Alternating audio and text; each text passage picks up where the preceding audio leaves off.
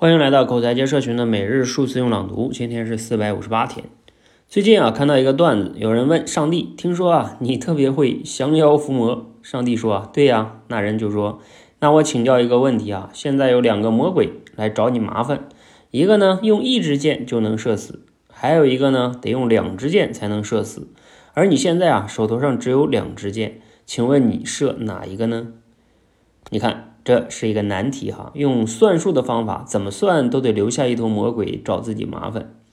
上帝说啊，好办啊，不是有一个两支箭才能射死的魔鬼吗？我先射他一箭，然后告诉双方谁不听话，剩下的那个箭我就射谁，这样啊，我就有两个奴隶可以用了。这个脑洞呢开得很大。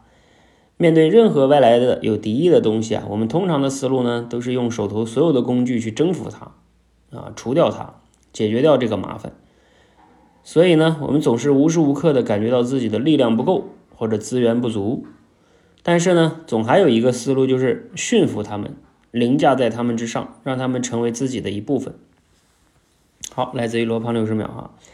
这个小段子是挺有意思的啊，嗯，我我读完了之后最大的感触是说，就有一本书叫《第三选择》，啊，就是有时候我们面临一个选择，选 A 呢还是选 B 呢？其实有时候有第三选择，嗯，其实我们在人生中都是这样的。比如说，你是去大城市发展，还是去小城市发展呢？我现在是辞职去做我感兴趣的工作，还是我这就非得不能辞职，就只能干现在这个我不喜欢的工作呢？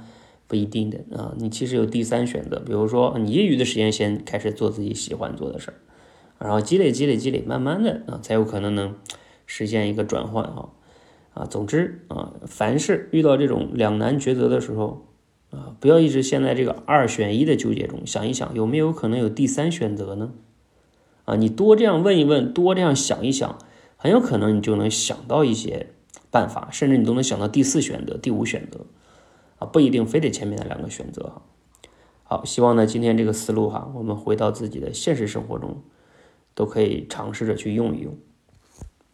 好，嗯，祝大家清明节愉快哈，假期愉快，然后欢迎和我们一起继续啊，无论假期与否哈，持续的每日数字用朗读，持续的升级认知，练就好口才。